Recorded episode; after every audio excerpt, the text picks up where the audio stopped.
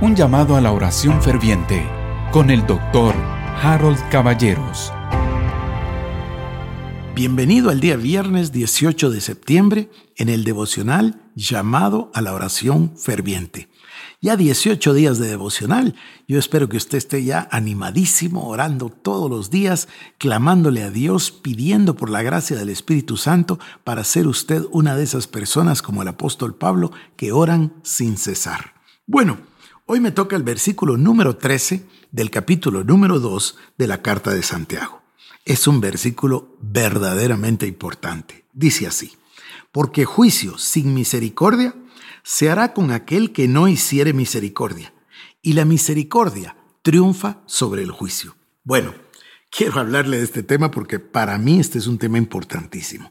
Yo me pregunté una vez, ¿qué es la misericordia? Y empecé a buscar y buscar y buscar para poder entender esa palabra misericordia.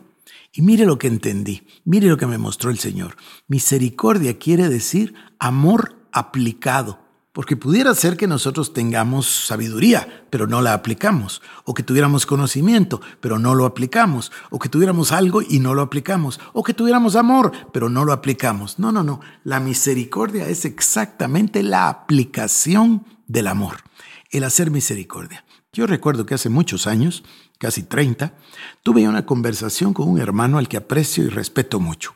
Y él me confirmó una cosa que yo tenía en mi corazón. Fui con él, teníamos unas pláticas eh, sobre temas espirituales interesantísimas. Y entonces yo estaba trabajando este tema y nos reunimos y le dije yo, mira, ¿qué pensás de la misericordia? ¿Qué piensas tú del camino de la misericordia? Y me contestó, Solo existe un camino en la vida cristiana y es el camino de la misericordia. Y la verdad que lo aprendí y yo lo he empleado y le voy a decir a usted, si usted busca misericordia, necesita ser misericordia o hacer misericordia con su prójimo. Y mire lo que dice acá, porque juicio sin misericordia se hará con aquel que no hiciere misericordia. Y la misericordia triunfa sobre el juicio.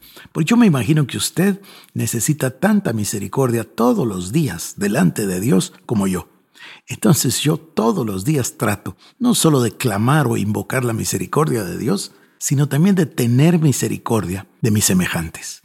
Ha habido problemas, ha habido cosas muy serias, ha habido pecados, ha habido cosas que yo he tenido que enfrentar en la iglesia en tantas décadas de, de pastor y de ministro, y siempre lo hice con la misericordia por delante. Yo siempre he creído que el único camino cristiano que existe, gracias a nuestro Señor Jesucristo, es el camino de la misericordia.